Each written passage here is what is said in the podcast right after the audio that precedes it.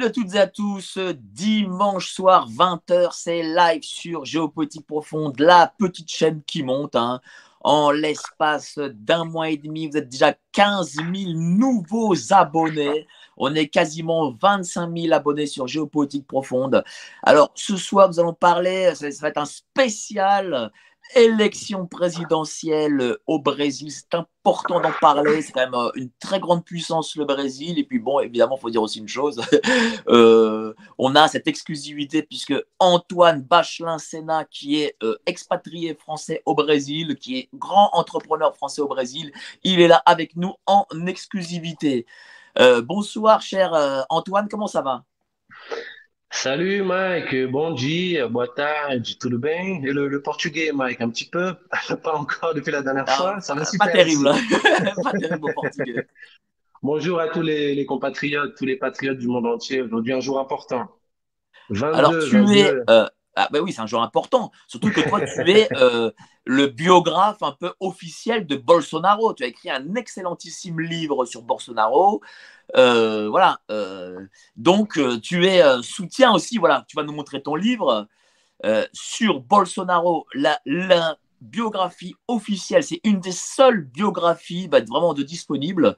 Parce que le Brésil, c'est malheureusement un, un très grand pays, mais dont on ne parle pas beaucoup en France. Je ne sais pas si tu, Tout à fait, et surtout les, je parlais euh, récemment parce que demain aussi je vais être sur euh, Radio Courtoisie. Euh, apparemment les, les médias mainstream donnent euh, Lula gagnant. Donc c'est alors que alors c'est ridicule. euh, euh, on a déjà certains résultats de d'Australie, du Japon euh, dans certaines sections. Bolsonaro est déjà élu au premier tour. Donc euh, c'est terrible. Pour revenir sur le livre, c'est pas seulement une biographie. Ce qui est intéressant, c'est euh, même si euh, c'est une biographie parce que Bolsonaro est peu connu, euh, c'est surtout euh, une figure d'ins- d'inspiration pour les, pour les Français. Le, le sous-titre simplement dit beaucoup. La force des valeurs millénaires de la majorité contre la tyrannie d'une minorité corrompue et décadente. Donc Bolsonaro n'est pas du tout isolé. Au contraire, il représente les valeurs de la majorité les valeurs traditionnelles de la famille avec son slogan Dieu, euh, patrie, famille, liberté. Donc euh, voilà, c'est un niveau sociologique, anthropologique. J'espère qu'avec cette vidéo, il va inspirer les, les patriotes du monde entier, voilà. Alors, euh, justement, euh, parce qu'en France, on ne connaît pas trop les élections au Brésil. Comment ça se passe réellement? Est-ce que c'est une élection euh, à plusieurs tours? Est-ce qu'il y a beaucoup de candidats? Est-ce que les seuls candidats, c'est euh, M. Lula et M. Bolsonaro? Voilà. Co- comment un peu ça se Comment ça se passe un peu? Bien sûr. Aujourd'hui, c'est le premier tour, donc il y a deux élections pour les, les élections principales, hein, sauf si euh, les élections présidentielles, qui sont les élections principales, oui. Et euh, il y a d'autres candidats, mais qui ont vraiment des, euh, des scores tout petits. Donc c'est vrai que les, les deux figures euh, connues aussi, hein, donc c'est Lula euh, qui, euh, qui est pour le, pour le PT, hein, donc de gauche, euh, qui est euh, ex-prisonnier. Ici, certains disent ex-président, mais c'est aussi un ex-prisonnier parce que euh, il a été en prison euh, pour euh, de la, de la corruption, euh, des valeurs de trillions. Hein, c'est même pas des milliards, c'est des trillions. Ça a été prouvé, hein, donc euh, il a fait de la prison pour ça. Il était sorti de la prison. Euh, euh, grâce à des, euh, à des ministres qu'il a lui-même nommés, hein, mais ça c'était pour un petit aparté. Donc les élections, voilà, c'est aujourd'hui le premier tour, euh, c'est massif. Hein, euh, j'ai le, le, le fils de ma femme qui est allé euh, ce matin. Alors il y a des, des gauchistes qui disent que ça a l'air d'une Coupe du Monde. Euh, ils sont ils sont tous habillés avec les couleurs du, du Brésil. Euh, ceux qui ne sont pas communistes, hein, les, communistes ont l'habitude d'avoir leur leur t-shirt rouge. Donc donc c'est vraiment une, une, une foule. C'est vrai que les les élections sont différentes en France parce que les élections sont obligatoires entre guillemets ici, c'est-à-dire qu'il y a une petite amende si les gens ne vont pas voter, mais l'amende est vraiment pas élevée, donc euh, c'est aussi possible de juste la payer et de euh, voilà de régulariser ensuite euh, si on a besoin par exemple de faire un passeport, etc. On a juste à payer une petite amende qui est pas élevée. Donc euh, voilà, mais c'est, c'est, il y a quand même des gens qui s'abstiennent. hein. L'abstention n'est pas aussi euh, importante qu'en France, c'est sûr, à cause de cette euh, obligation et de cette amende. Peut-être que ça va venir en France, on ne sait pas. Ceux qui s'abstiennent vont pas être contents. Et donc euh, il me disait voilà, c'était euh, et sur Twitter on se le voit, des personnes qui filment, ça a vraiment une, une figure de Coupe du Monde. Comme des ministres corrompus du tribunal suprême fédéral ont, ont empêché euh, euh, voulait même empêcher aux Brésiliens d'utiliser le t-shirt de, de la sélection brésilienne. hein. pour que pour que ça circule pas sur les médias et au cas où il y a une fraude, on va en discuter, il n'y en aura pas parce qu'il y a une boîte secrète, on va en discuter. Au cas où justement qu'il y ait beaucoup de vidéos qui circulent, on se dit mais non, c'est pas possible. Il y avait beaucoup de gens qui sont avec les couleurs du Brésil, qui sont pas avec les couleurs rouges communistes. Et donc comment ça se fait? Si tous ces gens qui étaient allés voter avec les couleurs du Brésil euh, sont en faveur de Bolsonaro, euh, comment ça se fait qu'il euh, n'a pas été Donc c'était un petit, voilà, une petite histoire amusante. Aujourd'hui, c'est un peu la Coupe du Monde au Brésil. C'est, c'est puis avec le, l'énergie qu'il y a. Moi, j'aime le Brésil justement pour cette chaleur de vivre, pour cette cordialité, cette sympathie naturelle des Brésiliens. Donc voilà, aussi à niveau d'immigration, il faut choisir un pays qu'on, qu'on aime et donc voilà, moi je suis passionné par le Brésil depuis que je suis enfant, adolescent, avec le, le jiu-jitsu brésilien qui est, qui est connu pour ceux qui font les, les, les combats libres. Donc, euh, donc voilà, moi je me suis installé définitivement, ça fait dix ans au Brésil. J'ai un, un, buffet traiteur euh, ici avec ma, avec ma femme brésilienne.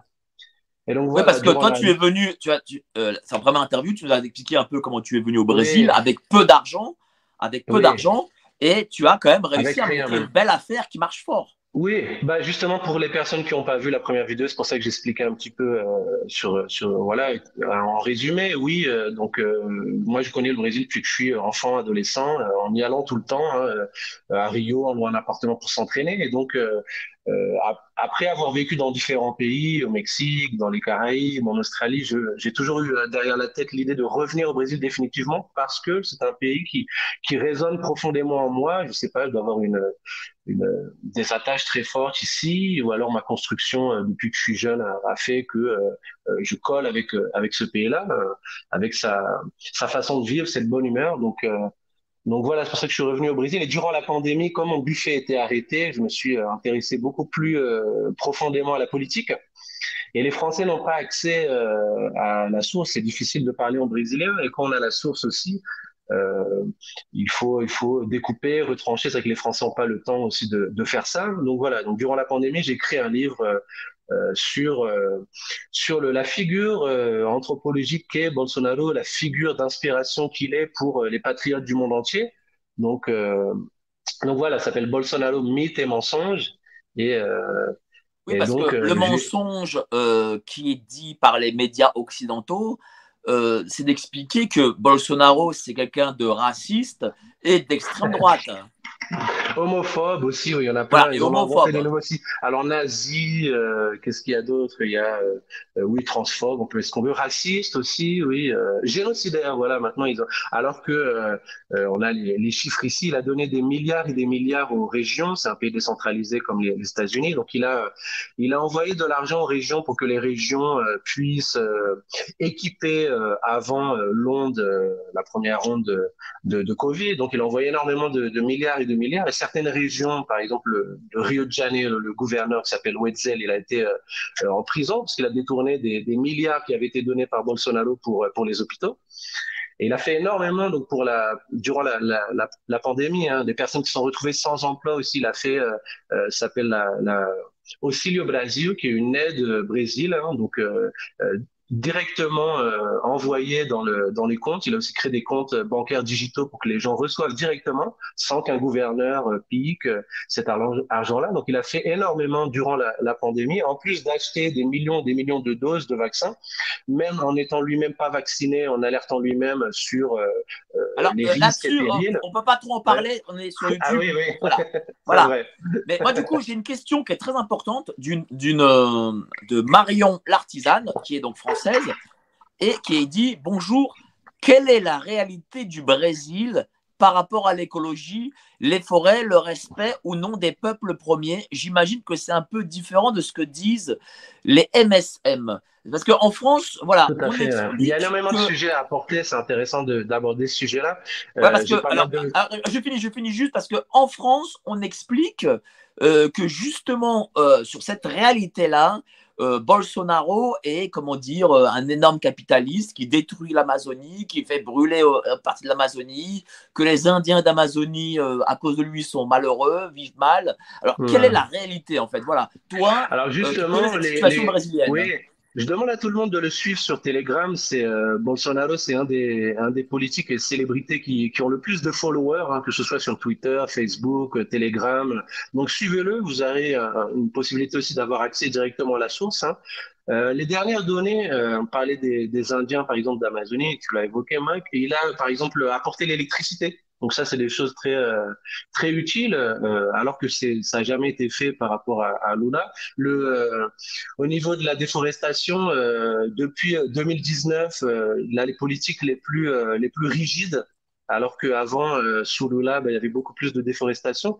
Donc, on a, voilà, je vous invite à, à, regarder sur sur Telegram. J'avais fait différents screenshots, mais j'ai j'ai pas accès à mon ordinateur sur le sur le maintenant tout de suite là, mais je pourrais les passer après. Euh, J'enverrai tout ça. Voilà, il n'y a pas de problème sur Twitter aussi. Mais si vous allez sur Telegram, vous arrivez à, à, voir tout ça justement, les chiffres, comme quoi la déforestation est vraiment en train de de tomber. Il y a un partenariat aussi qui a été fait avec euh, Starlink de d'Elon Musk pour mettre des euh, des, euh, des gros euh, des gros satellites hein, pour justement surveiller ces zones d'Amazonie. Alors ils ont ils ont replanté aussi euh, récemment, là, ça fait deux semaines, ils ont replanté sur une aire tellement, tellement grande, ça, ça, ça couvre euh, la, la, Turquie. Donc, vous imaginez le, la taille de, de l'espace qui a été replanté.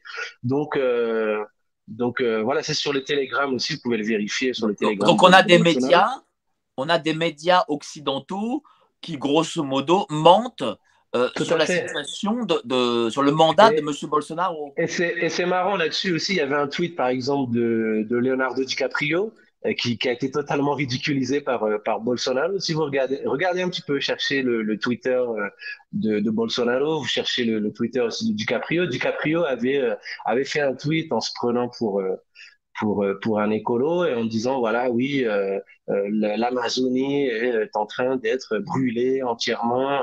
Et donc Bolsonaro lui a expliqué que que non pas du tout. Il a montré les chiffres. Donc euh, donc c'est totalement une fausse narrative. Il y a même des images qui circulaient qui étaient des images de l'époque de Lula. Donc c'est toujours les mêmes choses. Vous savez quand, quand on regarde dans différents pays c'est intéressant. Aujourd'hui les, les citoyens ont la possibilité d'avoir accès à internet. Et moi je le vois même quand je prends un Uber Uber ou quand je prends, euh, quand on parle à des gens euh, communs euh, dans la rue ou des personnes qui font le ménage, etc., dont on pense peut-être de, de, de, qu'ils n'ont pas accès à l'information. Non, aujourd'hui, ils ont accès à l'information. Même les Indiens aujourd'hui ont, ont, Internet. Hein. Euh, les zones, par exemple, du nord du Brésil qui avant n'avaient pas accès à Internet, ont, ont, toutes maintenant Internet, avec des chiffres qui sortent à chaque fois sur le télégramme de Bolsonaro expliquant euh, le nombre de personnes qui ont désormais accès à Internet, donc toute une révolution d'accès à l'information qui est faite, et les médias mainstream, justement, n'ont plus le contrôle sur cette population-là, avec aussi des, des viaducs qui ont été créés dans le nord-est, des zones qui étaient totalement pour la gauche avant, hein, qui promettaient euh, d'apporter la, la, prospérité économique, mais euh, comme le dit le ministre de l'économie ici, par le Guedes, ils promettent, ils promettent le paradis, mais ce qu'ils délivrent, ce qu'ils donnent, c'est l'enfer. Euh, donc ils, ils, promettent des choses, c'est vrai qu'ils ont des, des, des, des, belles phrases, mais euh, mais à chaque fois on le voit que c'est la corruption. Il n'y a pas de, c'est seulement Bolsonaro qui a, euh, euh, par exemple, construit énormément énormément de, de, viaducs dans le nord, et donc c'est ces populations qui habitent dans le nord du Brésil, c'est des des régions qui étaient délaissées sont aujourd'hui à faveur de Bolsonaro et votent massivement pour lui. Et donc, il a gagné ces populations-là. Avant, elles étaient obligées de payer des citernes d'eau qui appartenaient à des mafias politiques pour avoir accès à l'eau. Euh, L'électricité qui a été donnée euh, par, par Bolsonaro pour eux. Il y a des, certaines, certaines régions aussi, les favelas. Les favelas qui n'avaient pas l'accès à, à l'égout, ça a été fait sous Bolsonaro. Donc, Bolsonaro est vraiment, euh, son gouvernement est un gouvernement social qui fait pour, pour les gens en difficulté, que ce soit les Indiens euh, en leur donnant l'accès à l'électricité, en leur donnant aussi des bourses, hein, et leur donner des terres aussi euh, certaines terres qui étaient disputées, euh, euh, il leur a été donné, ils leur ont été données. Donc des titres. Il y avait un, un groupe politique qui s'appelle MST, qui est le mouvement des sans terres, qui était, qui appartenait en vérité, qui était piloté par la gauche, hein, la gauche corrompue. Et donc ce, ce, cette organisation-là de mouvement sans terre était envoyée pour aller manifester à tel endroit ou, envahir tel terrain. Et depuis le gouvernement Bolsonaro, c'est invasions de terres, par exemple des terres, rurales, euh, qui étaient hein, qui étaient envahies, euh, ça a tombé. Alors on avait des, des nombres de centaines et de centaines par Maintenant, il y a seulement une ou deux par semaine. Donc, ça a tombé vraiment drastiquement. Pourquoi? Parce que aussi grâce au port d'armes. Euh, avant, le, paysan, par exemple, dans sa propriété rurale, il pouvait seulement utiliser son arme dans sa maison ce qui est ridicule. S'il a un terrain immense, il peut seulement utiliser une arme dans sa maison. Mais le judiciaire est, vraiment très corrompu ici au Brésil, on, y reviendra. Et donc, Bolsonaro a, fait un décret en disant que sur toute sa propriété, maintenant, le paysan pouvait avoir une arme. Et donc, sur toute sa propriété, ça permet aussi de réduire énormément euh, le, le, les invasions de ces groupes euh, politiques et MST. Donc, ça a vraiment euh, tombé. Et il a donné aussi des terres euh, à certains dirigeants de ce euh, mouvement sans terre pour justement qu'ils arrêtent d'envahir, qu'il n'y ait plus de, de, de, de motif d'intérêt à envahir des terrains. Donc, euh, sur tout le plan social, voilà, ça, énormément de choses qui ont été faites par Bolsonaro. Hein. Alors, ce soir, j'ai énormément de questions parce que les gens sont très intéressés ce soir par, le, par le Brésil. Alors, n'hésitez pas évidemment à mettre des pouces, à partager la vidéo, voilà, parce que on parle pas beaucoup du Brésil dans les médias français et j'aimerais vraiment, parce que c'est vraiment une vraie actualité pour le coup. On est avec un correspondant euh, français qui vit au Brésil et c'est important euh, de savoir ce qui s'y passe. Alors, Clown Intelligent nous dit Salut Antoine, une question. Bolsonaro est-il un espoir pour le camp anti-atlantiste pour un rapprochement oui. avec la Russie et un renforcement du BRICS au détriment de l'Occident. Merci. Tout à fait. Alors, euh, quand Bolsonaro est allé là-bas, c'était avant l'invasion de, de l'Ukraine, euh, il a permis euh, au Brésil d'avoir des fertilisants on sait que le, le, Brésil, au niveau de l'agro, euh, l'agro-business, c'est euh, le Brésil nourrit le, la moitié de la planète en fait. Donc que ce soit sur le haricot, sur le soja, avec la production soja aussi qui a, qui a explosé ces dernières années sous Bolsonaro, grâce à des crédits aussi. Donc quand il est allé en Russie avant l'invasion de l'Ukraine, il a négocié des fertilisants pour le Brésil et euh, donc euh, les fertilisants sont arrivés et la, la, la propre directrice de, de l'Organisation mondiale de la, de la santé a dit que sans le Brésil, le monde entier euh, aurait faim. Sans le Brésil, ce serait la famine dans le monde entier. La directrice du FMI a salué ça, a félicité Bolsonaro.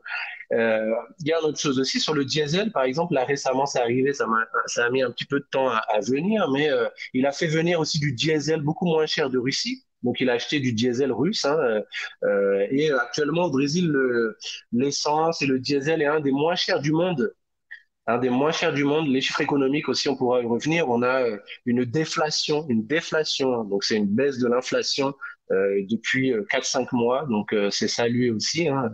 Euh, des articles aussi, même le New York Times, qui est pourtant de, de gauche, hein, qui fait des articles, des articles saluant comment le Brésil sort de l'inflation. Donc, moi, je l'avais partagé aussi sur Twitter. Donc, voilà, après, souvent, le ministre de l'économie ici dit que le Brésil danse avec tout le monde. Donc, euh, moi, je l'avais expliqué dans le, dernier live. Par exemple, quand l'Argentine manque de gaz, le Brésil propose de les aider. Euh, euh, il n'est pas fermé au dialogue avec les États-Unis, même si, bien sûr, Bolsonaro est plus en, faveur de Trump que de, de Biden. Mais il, comme, comme ils le disent ici, il danse avec tout le monde. Donc après, bien sûr, il, voilà, il a des accords avec la Russie. Il a beaucoup aimé quand la Russie a dit qu'elle qu défendait la souveraineté du Brésil concernant l'Amazonie. Donc, au, au, lors, des, lors des Nations Unies, Bolsonaro a, a, rappelé ça et a salué ça à nouveau. Donc, donc, donc voilà, c'est très intéressant. Mais, sur ce, du coup, alors, sur cette présentielle, c'est quand même bizarre, c'est que euh, un, un, homme politique comme Monsieur Lula, qui a été en prison, euh, pour ben, des choses pas très claires, on va dire, euh, pour de la corruption. Euh, comment se fait-il que ce monsieur puisse aujourd'hui se présenter euh, au, au présidentiel? Ouais. Je vais, avant de répondre, je vais, apporter encore plus d'éléments à la question. Rien qu'au Nicaragua, par exemple, on a euh, 2 milliards et demi de réals. Euh, donc ça, on divise par 5 pour l'avoir en, en, français, voilà, et pour l'avoir en euros, pardon. Et donc, euh, ça, c'était de l'argent du Banque nationale du développement économique et social, le BNDES, qui est une banque nationale, donc brésilienne. C'est pas fait pour envoyer de, de l'argent à droite à gauche. Euh, à nouveau, sur le télégramme de Bolsonaro, vous pouvez regarder euh, toutes les, toutes les, euh, tous les envois qui ont été faits comme ça. Alors, ça, c'est une hydroélectrique au Nicaragua donc sous l'époque de Lula, hein, donc 2 millions et 2 milliards et demi de milliards et demi de, de réal. Hein. On a par exemple un métro à Caracas au, Venezuela alors que le métro, par exemple, de, de Curitiba, il n'y en a pas au Brésil. Donc de l'argent qui, au lieu d'avoir été investi pour le développement des infrastructures brésiliennes, a été envoyé dans différents pays. Il y a le Mozambique, il y a énormément de, de pays avec les, les, valeurs qui sont expliquées. Donc c'est pour ça qu'au total, on a des, même pas des milliards, des trilliards euh, et donc Lula a été rendu euh, coupable de ça, il a été jugé, il a fait de la prison. Ensuite, qu'est-ce qui s'est passé? Avant euh, d'être envoyé en prison, il a nommé, lorsqu'il était président, et Dilma Rousseff aussi, hein, ils ont nommé des ministres du tribunal supérieur fédéral. Donc c'est un tribunal euh, indépendant entre guillemets hein, avec des ministres entre guillemets justement parce que ces ministres sont nommés par le, les présidents euh, au fur et à mesure ils sont nommés à vie. Donc quand il y en a un qui part ou qui ou qui meurt, l'autre président a le droit de le nommer. Donc si si Bolsonaro va être réélu, je pense qu'il va être réélu déjà dès le premier tour et il va avoir la possibilité de de nommer à nouveau des ministres du tribunal supérieur fédéral et donc d'avoir la majorité et euh, ce système judiciaire menace hein, euh, bah, j'avais expliqué la dernière fois avec un député hein, qui était menacé, qui était emprisonné, euh, donc qui ne respecte pas le, le, la liberté d'expression même d'un député. Ce, ce, ces ministres du tribunal supérieur fédéral, et donc ils ont été nommés par par Lula, par Dilma, et donc ils ont euh, qu'est-ce qu'ils ont fait en fait? Ils ont même pas dit que que Lula n'était pas coupable. Ils ont simplement dit ah ben non, il a été jugé dans une juridiction, mais normalement il aurait dû être jugé par notre juridiction à nous, du tribunal supérieur fédéral. Et donc euh, il faut que ça se refasse euh, alors que c'est lui qui a nommé euh, ces ministres-là. Donc, euh, donc, donc voilà, voilà ce qu'il est arrivé. Alors quand les médias vous disent que les médias mainstream vous disent que Lula, non, en vérité, il n'est pas coupable. Si, il est coupable. C'est simplement un, tribunal supérieur fédéral dont les ministres ont été nommés par lui qui, qui l'a libéré, ce qui est totalement et, qui lui ont permis de se présenter au présidentiel, du coup, parce qu'il n'a pas d'éligibilité, en gros. Et si Bolsonaro euh, euh, disait ah ben non ça c'est inadmissible, euh, la, le, les, les, médias mainstream qui font tout justement pour le caricaturer n'attendent qu'un pas de lui euh, contre un autre pouvoir, donc le pouvoir judiciaire, pour dire vous voyez c'est un dictateur, vous voyez, alors qu'il n'a jamais été dictateur, il dit toujours qu'il joue dans les quatre lignes de la Constitution, justement. Ben, je vais apporter plus d'éléments là-dessus, mais justement, il, euh, il, fait exprès aussi un jeu de communication. Il faut que le public, et grâce à Internet aujourd'hui, euh, même les, euh, les ménagères de plus de 50 ans qui, qui ou alors les plus âgés qui n'ont pas l'habitude trop d'utiliser Internet, aujourd'hui, qu'on va dans la rue et qu'on parle avec eux, ils savent que euh, Lula, avec des musiques aussi, c'est intéressant au Brésil, des, des, des samba déjà qui, qui chantent Lula est ladrão, euh, Lula est un voleur, euh, énormément de samba, de musique comme ça que les gens répètent. Et donc les gens sont au courant, les gens Internet, aujourd'hui, les gens arrivent à voir que, euh, que ce ECTF, qui est le suprême tribunal fédéral, est corrompu, que Lula corrompu. Donc, euh, donc cela se sait et c'est un jeu de communication. Il faut justement que de plus en plus de gens, c'est un peu ce qu'avait dit Mike Flynn aussi, c'est pour ça aussi que j'ai écrit un livre, il faut qu'il y ait de plus en plus de guerriers digitaux. Il faut qu'on parle, il faut qu'on parle euh, directement euh, l'un à l'autre comme on le fait dans cette vidéo et c'est ce qui est arrivé, c'est ce que la révolution digitale a permis, a permis et donc il faut continuer, c'est très bien. C'est justement ce qui fait qu'aujourd'hui il y a une, une, résistance entre guillemets et que euh, le, le, le, peuple, le peuple aujourd'hui voit la réalité, elle ne se laisse plus euh, regarde pas seulement ici, il y a encore des, des chaînes de télévision euh, mainstream, par exemple Globe, où il y a OL, qui sont dirigées par des par des euh, des globalistes hein, qui détiennent leur participation et qui justement disent qu'ils sont à faveur de, de, Lula, mais les gens le regardent de moins comment, en moins. Comment, euh, comment, ces médias, comment ces médias se sont comportés euh, pendant ces présidentielles? Et est-ce qu'il y a euh, un média national euh, qui est favorable à Bolsonaro? Non, alors justement, quand il y a Tucker Carlson qui est venu, euh, vous savez, l'américain de Fox News, il a fait une interview avec euh, Bolsonaro qui a eu des, des millions et des millions de visualisations. Quand Bolsonaro aussi fait des podcasts, il a des, dizaines, des quinzaines de millions de visualisations, alors que Lula, il a 1000, 2000, 3000. Donc ça montre aussi la, la, la popularité de, Bolsonaro. Et euh, Bolsonaro lui disait, on a besoin d'une Fox euh, ici au Brésil. Il y a CNN, il y a CNN récemment, ça fait deux ans qu'ils sont rentrés au Brésil, avec toujours leur, biais de gauche, hein, terrible. C'est la, même que la CNN de, des États-Unis. Donc ils sont terribles, ils sont, sont vraiment à faveur de Lula. C'est terrible. Mais justement, Bolsonaro disait à Tucker Carlson de, Fox News qu'on a besoin au Brésil d'une Fox News et que si s'il décidait de s'implanter ici, il serait vraiment bienvenu pour la liberté d'expression.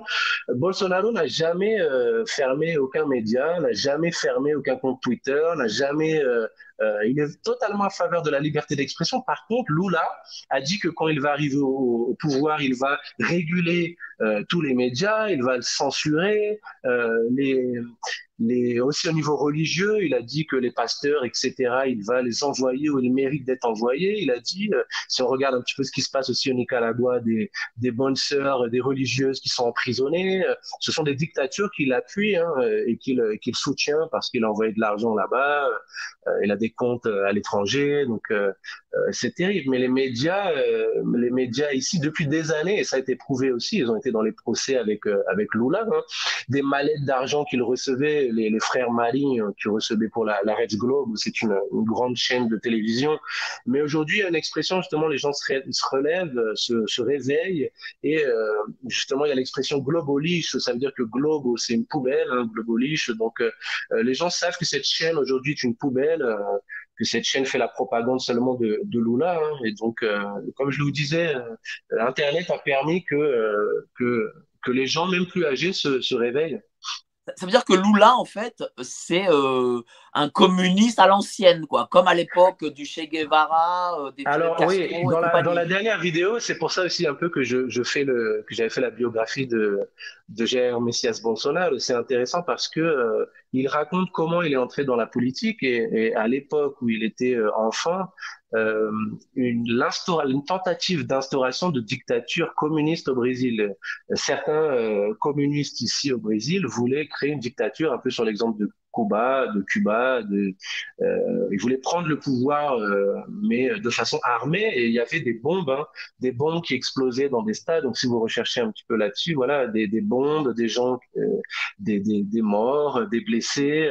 Et l'armée à l'époque chassait ces, ces communistes donc moi j'ai dans mon dans mon livre un, chapitre sur la dictature, euh, non la dictature, non le le, le sanguinaire terrorisme euh, communiste, euh, communisme. Donc c'était vraiment sanguinaire hein, avec des morts, des bombes. Et Dilma Rousseff euh, faisait partie de, de, de, justement cette équipe-là. Hein. Myriam Leighton aussi, qui est une journaliste contre Bolsonaro, qui faisait partie de toute cette équipe euh, euh, qui mettait des bombes à différents endroits. Donc, si vous recherchez un petit peu, vous allez voir que Dilma Rousseff a été emprisonnée hein, déjà quand elle était jeune pour justement des attaques de banque aussi des attaques de banque euh, euh, à l'époque, euh, voilà, des bombes pour vraiment terroriser la population dans des stades aussi, des bombes qui explosent. Et donc, à l'époque, Bolsonaro était jeune, mais voilà, je l'ai raconté dans la dernière vidéo, donc peut-être on peut renvoyer les gens à, cette dernière vidéo. Mais le Brésil a, a un passé vraiment euh, où le, le, peuple était contre justement le communisme. Beaucoup de gens manifestaient dans les rues. Euh, on peut regarder autour des années 1950-1960, le Brésil ne sera pas un nouveau Cuba.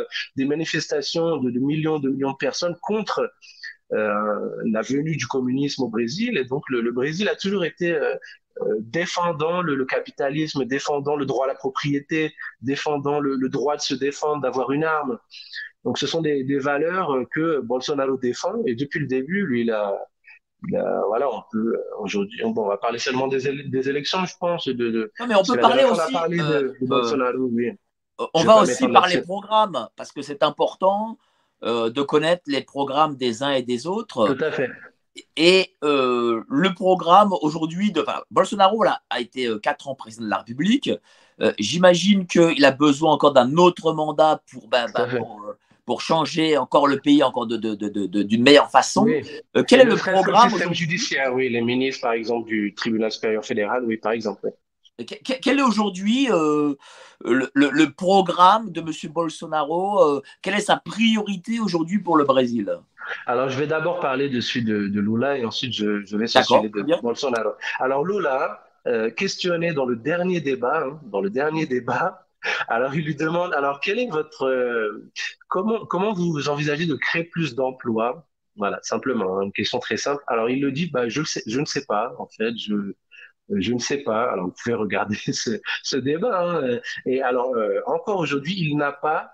Alors, vous pouvez dire, c'est, absurde, c'est une république de bananes. Oui, Lula n'a pas de, n'a pas de, n'a pas de programme. Il a, n'a pas de programme. Regardez comme ça, c'est vrai, c'est vrai. Il a rien. Vous pouvez rechercher sur Internet. Il n'a pas de programme. Il a rien. Donc c'est ici on le traite de cachassé. C'est quelqu'un qui, qui boit. Euh, il y a même des vidéos, vous le voyez, il est complètement bourré. Euh, autour de, de, de, de, 10 à 20, allez, maxi 100 personnes. Il n'y a personne dans les rues pour le suivre.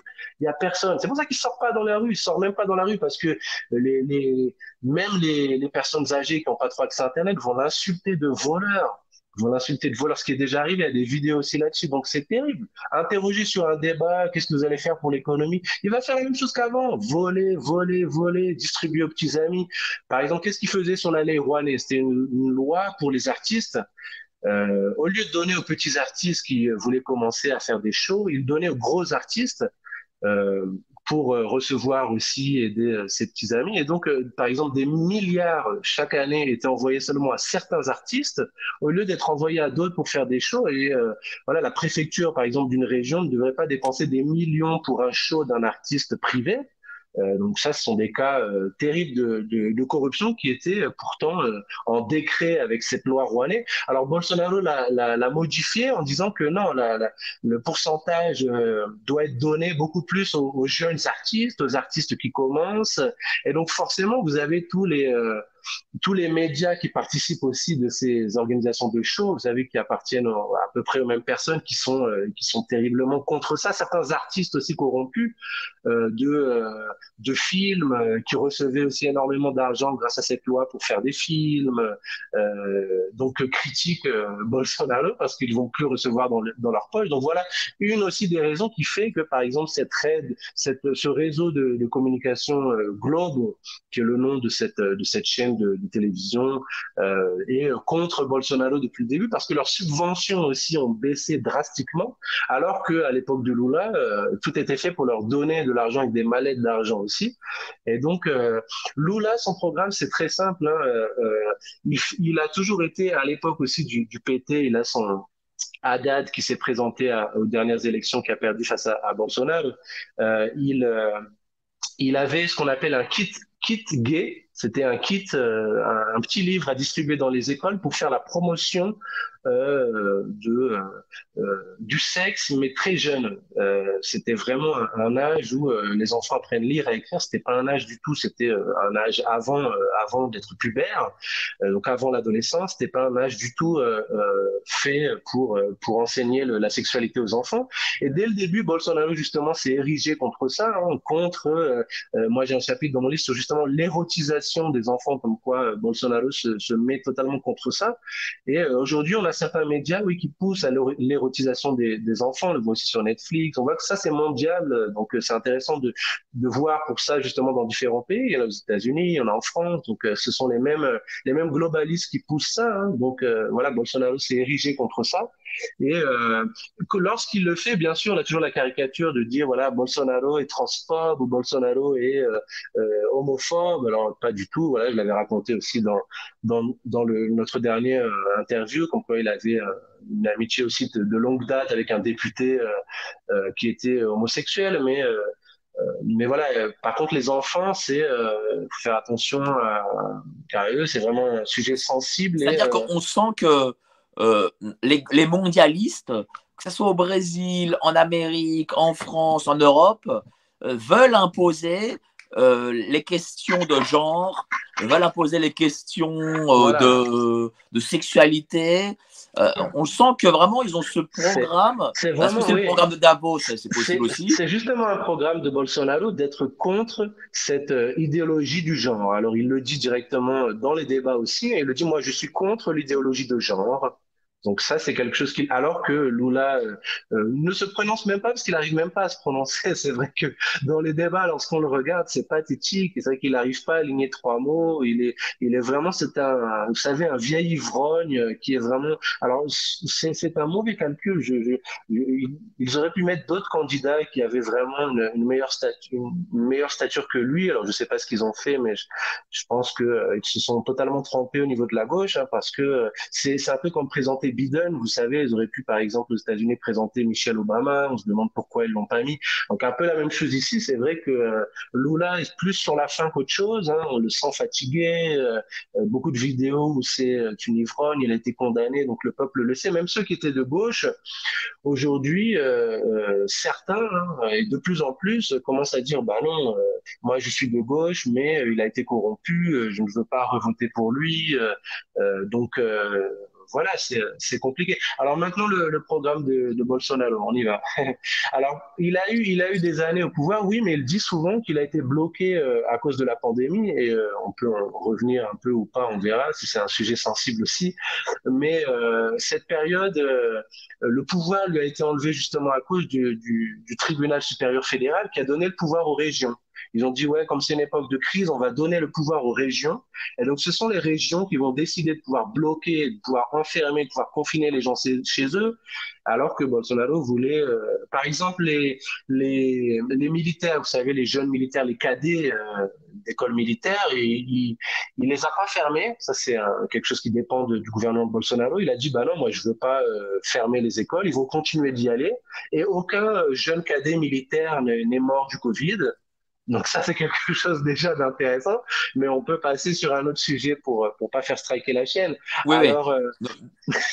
allons tout de suite sur d'autres sujets parce que voilà, c'est euh... tout à fait. Pour le coup, euh, Alors, YouTube pour, ne le permet pas. Je peux développer plus. Je peux développer plus sur le programme de, de Bolsonaro au niveau de l'économie oui. aussi. Alors il y a un ministre. C'est intéressant justement l'économie, tiens. Alors, on a une croissance euh, au Brésil cette année qui est supérieure à la croissance de, de la Chine. Alors c'est quelque chose qui n'a pas été fait depuis 40 ans, c'est un, record. Euh, et seulement, euh, oui, au mois de septembre, donc là, ça doit être euh, vraiment encore plus que, le, que la Chine, hein, donc ça a déjà battu. Donc, et jusqu'à la fin de l'année, ce sera vraiment encore plus. Euh, une déflation euh, depuis les, les, quatre derniers mois. On a un des prix aussi du de l'essence, comme je vous ai dit, qui est un des moins chers au monde, parce que Bolsonaro aussi, en pensant aux plus démunis, hein, qui avaient eu des difficultés durant le, la pandémie, il a baissé tous les impôts de l'essence, de du diesel et de, de produits essentiels aussi. Hein, je crois plus de 1500 produits essentiels qui ont eu leur leur impôts fédéraux euh, à zéro. Donc, euh, donc euh, en pensant vraiment au peuple, en plus d'une aide, comme j'ai dit, Auxilio Brasil, qui est une, une, une aide qu'il va donner chaque mois directement dans la compte bancaire des, des personnes qui, par exemple, durant l'épidémie, lorsque les gens étaient tous confinés chez eux, les personnes qui vendaient, par exemple, des bouteilles d'eau au feu rouge, qu'est-ce qu'ils allaient faire? Les gens qui vendaient dans des stades euh, euh, des petits paquets de chips, euh, des millions, des millions de personnes. Donc euh, Bolsonaro les a référencés, il a fait un site euh, pour que pour que. Et le Brésil aujourd'hui est un des est un des pays dans les dans les cinq premiers en ce qui concerne les services digitaux.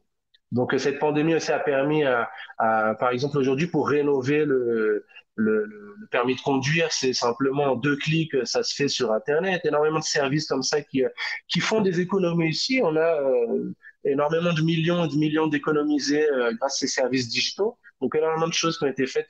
Créer des entreprises aussi, avant, euh, ça prenait énormément de temps. Aujourd'hui, en 24 heures, on crée une entreprise au Brésil. Donc ça, c'est tout sous Bolsonaro, en plus des, des, réformes sociales que je vous ai expliquées. Beaucoup de construction également de routes, de viaducs euh, au nord, comme je vous ai expliqué, d'accès aux égouts pour les favelas, euh, énormément de, de choses qui ont, qui ont, été faites. Voilà, je peux, je peux apporter plus d'éléments là-dessus. Euh, Qu'est-ce qu'on peut dire? Euh, Bolsonaro, depuis le début, à l'époque où il était député aussi, hein, sachant que ça fait euh, plus de, de, 35 ans qu'il est dans la politique, donc c'est quelqu'un qui a une, grande expérience politique, euh, il, euh, il s'est imposé contre le, la glamourisation, entre guillemets, du communisme. Donc, ce loup-là, qui anciennement était un communiste, cette Dilma, qui anciennement était un communiste, qui aujourd'hui se déguise en socialiste, sont vraiment démasqués, démasqués par lui. Et donc, euh, le, le, peuple se rend compte de ça et est vraiment euh, euh, attentif à ça. Et donc, ils, peuvent plus, ils, ne peuvent plus Alors, j'ai une question intéressante d'un auditeur, auditeur anonyme, qui explique. alors, Mike, serait-il possible d'interroger Antoine sur le vice-président potentiel Geraldo Alckmin et les difficultés que Lula aurait à gouverner avec lui? C'est un autre corrompu, vous savez, un corrompu pour aller l'un avec l'autre. Alors, euh, il ne savait même pas euh, qui appeler comme, euh, comme second, vous savez, donc c'est compliqué. Euh, Parce qu'en en fait, euh, au Brésil, c'est comme en Amérique, c'est-à-dire que, est-ce que c'est comme en Amérique? Voilà, c'est ma question. Il y a un président et un vice-président, c'est ça? Oui, oui, tout, à, oui, tout à fait, tout à fait. Ce qui se passe sur euh, Geraldo Alckmin, c'est qu'en fait, au moment où, où Lula avait été emprisonné, ce Geraldo Alckmin avait vraiment critiqué, vous savez, Lula, il avait dit oui, Lula c'est un vrai corrompu, euh, euh, je ne veux plus jamais de d'homme comme lui. c'est un donc donc c'est pour ça un petit peu que leur relation est compliquée, mais euh, alors hier, il y avait il y a des, des audios qui, ont commencé à être libérés de, la CNN brésilienne et même la CNN hier admettait que euh, que la gauche reconnaissait qu'en fait ils n'avaient pas de chance euh, pour ce premier tour et que Bolsonaro allait passer. Donc même CNN ici qui est totalement de gauche, euh, il y avait des audios qui ont été qui, sont sortis, voilà, et qui montraient que que la gauche ne faisait pas le poids. Donc voilà, Geraldo Alckmin, il a critiqué à l'époque où, Lula s'est fait s'est fait emprisonner hein, euh, pour pour corruption sur des, des, des, trillions et des trillions hein, qu'il a envoyé à l'étranger, qu'il a distribué à ses amis. Et donc, euh, Gérald Alckmin, voilà, après avoir critiqué, après l'avoir même insulté, euh, devient son devient son second. Donc oui, c'est intéressant, une relation pimentée, on peut dire. ah bah oui, on, on sent qu'il y a une forme d'opportunisme politique là pour le coup. Alors que euh, Monsieur ah. Bolsonaro, lui, est-ce qu'il vient toujours avec son même vice-président ou est-ce que ou est-ce qu'il y aura un changement à ce niveau? Non, ça, ça, ça va ça va changer, mais ça reste un, un militaire. Donc c'est euh, mourant, mourant et et euh, c'est euh, toujours les mêmes valeurs. Alors des fois les gens lui disent oui tu mets trop de militaires dans la dans ton gouvernement. Alors lui il le dit non je j'en mets pas j'en mets pas assez. Euh, donc euh, euh, c'est vrai que les militaires ont été euh, méprisés souvent par euh, le gouvernement de gauche, sont caricaturés aussi, alors qu'ils sont très discrets, même à l'époque où ils, luttaient contre les communistes qui, qui mettaient des bombes partout, ils, ils étaient discrets. Donc euh, il, est, il est très bon, euh, il est très bon. Il a, il a vraiment une très bonne équipe. le, je crois le meilleur de cette équipe, hein, c'est vraiment le ministre de l'économie, euh, Paulo Guedes, qui est vraiment extraordinaire, qui fait des, podcasts aussi vus par des millions et qui explique que euh, durant la pandémie, il y a eu un changement de, des supply chains, vous savez, de, toutes ces euh, chaînes d'approvisionnement, et que euh, les États-Unis, avec les semi-conducteurs qui étaient arrêtés, aujourd'hui ont changé et on a une, opportunité unique pour le Brésil de se positionner parce qu'ils veulent aujourd'hui un pays qui soit beaucoup plus proche et on a une zone franche au nord de, du, du, Brésil, Manaus, qui est vraiment très bien et euh, qui aujourd'hui reçoit énormément de crédits et qui va être développé euh, par le par le Brésil. Et ils veulent un pays friendly donc le Brésil a toujours été friendly euh, là-dessus. Donc on a tout un basculement des des, des réseaux d'approvisionnement euh, euh, durant le, le, Covid qui sont en train aujourd'hui de se réorganiser mais de façon différente. Et donc il y a une opportunité vraiment unique à, à saisir. Le Brésil est sur cette opportunité. On a aussi une, le, le, la production de soja au Brésil qui a explosé ces deux trois dernières années avec des records. Et euh, donc euh, aujourd'hui, c'est moins cher de, de transporter du soja euh, par le Brésil plutôt que par les États-Unis. Donc le Brésil est vraiment en train de se positionner comme euh, comme un, une terre d'investissement aussi, les investissements qui euh, le pays, le Brésil est un des pays aussi qui a le plus d'investissements étrangers dans ces trois quatre dernières années. Donc les investissements étrangers sont, sont, venus plus au Brésil que dans tous les autres pays euh, ces dernières années. On a aussi euh, une croissance des emplois. Ces, euh, ces trois derniers mois, euh, trois ou quatre derniers mois, je crois, il faut que je regarde précisément, mais qui sont supérieurs aux nouveaux emplois créés aux États-Unis, en Allemagne et un autre pays. Donc vous, vous, vous additionnez trois pays et le Brésil, en, en seulement quelques mois, a créé plus d'emplois que les États-Unis, l'Allemagne euh, et un autre pays euh, réunis. Donc on a vraiment une reprise de l'économie qui a été favorisée aussi par euh, le fait de donner de l'argent chaque mois à ces à ces personnes qui vendaient par exemple de l'eau au feu rouge mais qui pouvaient pas se confiner c'est facile de dire aux gens restez chez vous confinés, mais eux ont besoin de ces personnes dans les rues, comment ils vont vendre leur ou dans les stades, comment ils vont vendre leurs chips, etc. Donc il y a euh, autour de 20 millions de ce qu'il a appelé d'informels euh, à qui il a donné un compte digital et à qui il a donné de l'argent. Et euh, comment il obtient tout, tout cet argent? Avant, sous le gouvernement Lula, il y avait euh, des, euh, des entreprises d'État comme Electrobras, Petrobras, il y en a énormément et les, les, courriers aussi qui vont être privatisés justement pour que ce soit pas corrompu. Et aujourd'hui, ces, ces entreprises d'État font des profits font des profits records, alors qu'avant, elles avaient des pertes records, des pertes records. Seulement, euh, il y a cinq ans, euh, euh, il y avait des pertes records et aujourd'hui, ils ont des bénéfices records de, de, milliards et de milliards, que ce soit Petrobras, que ce soit Electrobras, et ces bénéfices sont redistribués à la population. Donc c'est une bonne chose. Donc on voit, que, on voit, on voit qu'il y a un décalage entre ce qu'on dit en Occident et, euh, et la réalité du terrain. Et d'ailleurs, c'est drôle parce que euh, on donne toutes les tares euh, à, contre M. Bolsonaro, on dit toutes ces tares-là, on le critique, en tout cas euh, en Europe, et on voit que, eh bien, par exemple, les, euh, footballeurs de l'équipe du Brésil, qui sont pour la plupart soit métis, soit noirs, eh bien, ils, appellent à voter. Ils appellent à voter Neymar, Voilà, vous avez vu le vidéo de Neymar sur Twitter? Neymar, par exemple. Voilà, avec une musique aussi funk, euh, Vote, Vote, 22, Vote, Vote, 22, qui est repris aussi par tout le monde. Donc, au niveau marketing, ils sont vraiment excellents. Euh, euh, sont, au niveau communication, sont vraiment top. Hein. Euh, on le voit aussi dans tous les réseaux sociaux. Bolsonaro est vraiment euh, un des politiques et célébrités le plus suivi au monde. Donc oui, alors c'est bien parce qu'il a, il a laissé ça pour la dernière minute justement pour qu'il n'y ait pas toute la cancel culture qui vienne derrière eux.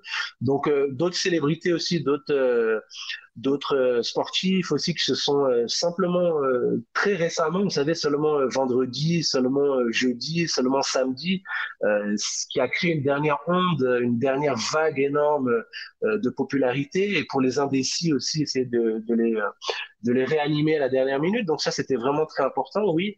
Et euh, alors que Neymar avant était avec une actrice, il s'en est séparé il y a quelques années, quelques années, qui elle était plutôt de l'autre côté justement à cause de de la chaîne pour laquelle elle travaillait, qui est toujours la même, hein, qui recevait énormément d'argent sous l'époque de Lula, avec cette, cette loi rouanée, comme je l'ai expliqué. Et donc, euh, c'est séparé. Aujourd'hui, il montre son, son, vrai visage, mais il y a énormément. Il y a Rivaldo, il y a beaucoup d'autres euh, sportifs qui sont moins connus aussi. Mais oui, il y en a, il y en a beaucoup. Oui, oui, il y en a beaucoup qui. Euh, Alors, il y a un truc que j'ai pas compris. Oui, un truc que, que j'ai pas compris. Je pense que les Français n'ont pas compris. Euh, c'est ce fameux numéro 22. Alors, qu'est-ce que c'est exactement euh, Comment on vote exactement au Brésil euh, parce que je sais que le numéro 22, c'est Bolsonaro, c'est le numéro de Bolsonaro, mais donc euh, explique-nous un peu euh, comment on vote Est-ce qu'on vote avec des C'est des machines, c'est machines électroniques en fait, c'est des machines électroniques. Donc il faut faire des, il faut faire, il faut faire des, des numéros. Oui, c'est pas un papier qu'on met dans une urne, non, c'est un, système électronique euh, qui déjà a été euh, hacké, hein, qui est déjà arrivé. Euh, le propre euh, tribunal, il y a un tribunal simplement pour ça qui s'appelle le tribunal supérieur électoral, qui contrôle toute cette élection. Et ce propre tribunal supérieur électoral, lorsque Bolsonaro a été élu, forcément, ils n'ont pas aimé. Donc, euh, qui ont été nommés eux aussi par Dilma, Lula. Actuellement, le directeur du tribunal supérieur électoral, c'est un des ministres, Fachin, qui a, euh, qui a libéré Lula. Donc, donc vous voyez le, le, le, problème que cela cause. Alors, euh, euh, ce propre tribunal supérieur électoral, a, a, lorsque Bolsonaro a été élu, ils ont émis une note auprès de la police fédérale en disant que des hackers étaient restés huit mois, huit mois, durant, à l'intérieur de, de, du système de contrôle des urnes hein, durant huit mois, différents hackers, euh, avec le, le, le, password, le code d'un ministre. Hein, euh, ils sont restés huit mois. Donc le propre tribunal supérieur électoral, il, il demande de l'aide à la police fédérale. Et au moment où la police fédérale veut rechercher, veut creuser plus ça en profondeur, et Bolsonaro lui-même a dit oui, il y a des problèmes, il faut, je veux une transparence totale, je veux savoir ce qui est, ce qui est arrivé. Euh, comment ça se fait Il faut qu'on ait une transparence, il faut qu'on ait une clarté. À ce moment-là où la police demande plus des détails, et eh ben le tribunal supérieur électoral dit ah bah vous savez les logins euh, ont été euh, supprimés par une entreprise tercérisée euh, on n'a plus les logins. Euh, très bizarre, très bizarre. Jusqu'au jusqu'aujourd'hui, on continue à se demander voilà ce qui s'est passé. mais c'est bien parce que c'est une initiative qui venait du propre tribunal supérieur électoral. Donc eux-mêmes, on a mis, on émis un, un, avis en disant voilà il y avait des hackers dans le système. en fait, c'est tu fais un numéro euh, mais ensuite, il n'y a rien qui sort. Une fois que tu as fait ton numéro, le truc s'affiche, mais tu te dis, euh, ouais, mais ça va être compté où euh, Comment ça? Alors, ils ont une salle coffre, une salle dans laquelle est fait le comptage. ils avaient demandé aussi à l'armée de, de, de, venir voir lorsque justement il y avait le hacker. Ils se sont dit, ben voilà, on va essayer d'améliorer le système. Qu'est-ce qu'on peut faire? L'armée a donné des centaines de d'idées d'amélioration qui pouvaient être faites. Euh, qu'est-ce qui a été fait? Rien. Qu'est-ce a été fait? Rien du tout. Et, euh, et comme je vous dis, ils ont, euh, alors qu'au départ, quand Bolsonaro a été élu, ils ont demandé de l'aide euh, auprès de la police fédérale. Une fois que la police fédérale a voulu creuser plus en profondeur, ils ont dit bah une entreprise de, de TI tertiarisée a supprimé tous les logins. Est-ce que ça veut dire que le vote, à cause de ces machines électroniques, peut être truqué au Brésil? Tout à fait, il a déjà été fait, tout à fait, tout à fait. Mais il y a une boîte secrète aussi. Euh, euh, c'est pour ça que Bolsonaro voulait euh, que ce soit imprimé en fait, parce que quand c'est imprimé, tu peux vérifier, tu peux voir aussi pour qui t'as voté, puis garder ton papier aussi. Si, comme ça, chacun a son papier, on peut voir. Non, réellement, ce que j'ai fait. Le, le, comptage va pas être fait dans une salle dans laquelle j'ai pas accès. donc donc voilà, mais euh, c'était justement, il a voulu montrer ça à la population Bolsonaro aussi. Il a fait énormément de live euh, que le tribunal supérieur électoral voulait cacher. Hein. Euh, certaines vidéos qui ont été censurées par YouTube, hein, alors que Bolsonaro montrait ça, alors que certains ministres aussi montraient ça. Euh, donc euh, oui, il y a toute une toute une polémique concernant cette urne électronique qui qui utilisait seulement, je crois, au Pakistan aussi ce système. Donc, c'est pas un système qui est utilisé par trop d'autres pays. Hein. Euh, mais, euh, mais je pense que euh, avec tellement de, je pense que c'est pas possible d'être truqué aujourd'hui parce qu'il y a tellement de, de, de, la population est tellement dans les rues euh, euh, avec les couleurs. Euh, du, du, du, Brésil, de la sélection brésilienne. Euh, et, euh, le peuple voit aujourd'hui Internet est vraiment présent et si même s'il y a une fraude électorale et que et que Lula est élu, on voit sur Twitter que par exemple les, les camionneurs vont tout stopper, le, le peuple ne va pas accepter du tout. donc, euh, Bolsonaro est numéro 22, ça, ça signifie donc du coup qu'il y a euh, au moins 22 candidats, c'est ça? Non, non, pour les présidentielles, c'est euh, il y en a, il y en a cinq, six. Il y a Simone, il y a Ciro, ah. il y a Simone Tebet, il y a Ciro Gomes, il y a, il y en a simplement cinq ou six qui sont qui sont vraiment euh, euh, non, qui sont vraiment connus et qui qui vont vraiment avoir euh, euh, ces numéros, c'est c'est vraiment un truc qui a, qui a pas qui fait pas de sens du tout. C'est ah. c'est des numéros qui sont vraiment arbitraires. Euh, donc il y en a pour les députés. Des fois ils essaient de garder les mêmes. C'est même compliqué des fois parce qu'on veut voter pour. Euh, il y a aussi les élections des députés fédéraux, les élections des de, de, de, des, des, des gouverneurs aussi. Et euh, mais le numéro change. Des fois on veut voter par exemple par exemple celui de Tarcisio. Tarcisio Gomes qui était le ministre euh, des, des infrastructures de Bolsonaro, il se présente pour être le gouverneur de Sao Paulo. Mais là le numéro 10 ça aurait été plus pratique s'il avait lui aussi le numéro 22. Ben non, 22, c'est simplement pour. Alors, c'est toute une, une histoire pour embrouiller aussi les gens. On sait même plus le numéro à quoi ça correspond. Ouais, ça, vraiment ça a l'air compliqué. Aussi. C'est, oui, c'est, fait exprès. C'est fait exprès pour, pour perturber. Ouais, Est-ce que ça veut dire qu'aussi, euh, euh, il y a des élections euh, euh, présidentielles, législatives, tout en même temps, quoi Tout est en même temps. Tout est en même temps. Il y a seulement un deuxième tour pour les élections présidentielles à part si Bolsonaro, euh, euh, comme je le pense, va être élu directement au premier tour, hein, avec déjà des résultats en Australie, sur certaines sections, au Japon, euh, euh qui montrent qu'il aurait euh, seulement une section, je l'ai mis sur Twitter, au Japon, à 80, plus de 90%. Pour Bolsonaro, c'est extraordinaire. félicitations aux Brésiliens qui sont au Japon. C'est alors j'avais mis sur Twitter, je sais plus quelle, quelle province c'est, quelle section c'est exactement, mais c'est sur Twitter voilà, donc c'est, euh, il y a des zones, on le voit aussi, il y a une vidéo aussi au, Portugal de, de Brésiliens qui sont au Portugal, on, on voit une foule immense avec les, les, t-shirts de, de la sélection brésilienne en chantant l'hymne national. On a une, mobilisation vraiment très massive ici. Hein. Le fait aussi que les, les élections soient obligatoires, sinon on paye une amende, peut-être le fait beaucoup, mais non, pas seulement parce qu'avant, il y avait Bolsonaro aussi dans chacune des villes où il passait, il se baladait à moto, il y avait des milliers et des milliers de motards qui étaient derrière lui pour créer aussi une, au niveau de la communication, c'est extraordinaire. On voit cette image, c'est vraiment quelque chose d'impressionnant et qui nous marque profondément, qui est voulu, qui est fait hein, justement pour euh, euh stimuler l'opinion publique hein, et stimuler les, gens les motiver à, se mobiliser aussi. Donc on a un réveil de ces masses qui est fait par les, réseaux sociaux et euh, euh depuis, euh, même durant la pandémie, il y avait ces motos, donc c'est sorti à moto, il allait dans différentes villes et des milliers et des milliers de personnes qui le suivaient avec les couleurs du Brésil à moto, un peu comme symbole de liberté aussi, alors qu'on était dans un moment de confinement.